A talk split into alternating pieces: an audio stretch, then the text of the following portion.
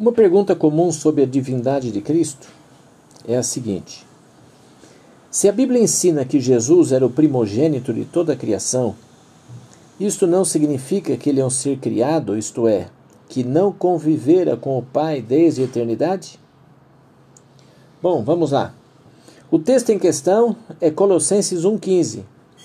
A palavra grega aqui usada para primogênito é prototokos, que significa o pré-existente.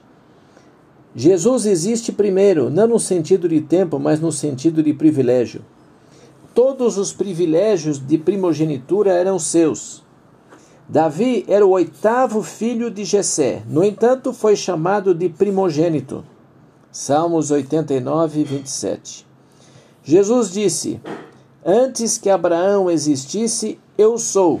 João 8:58. O que significa que ele existe por si mesmo.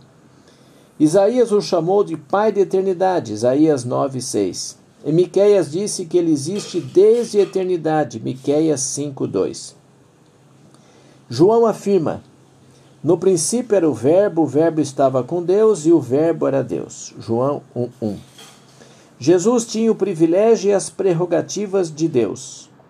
A igualdade com Deus não era algo para se apoiar enquanto o mundo estava perdido, porquanto ele voluntariamente deixou o céu para tornar-se homem, habitou em carne humana, lutou contra a tentação como nós e venceu em nosso lugar. Filipenses 2, 5 a 11 e Hebreus 2, 14 e 17. Jesus é Deus.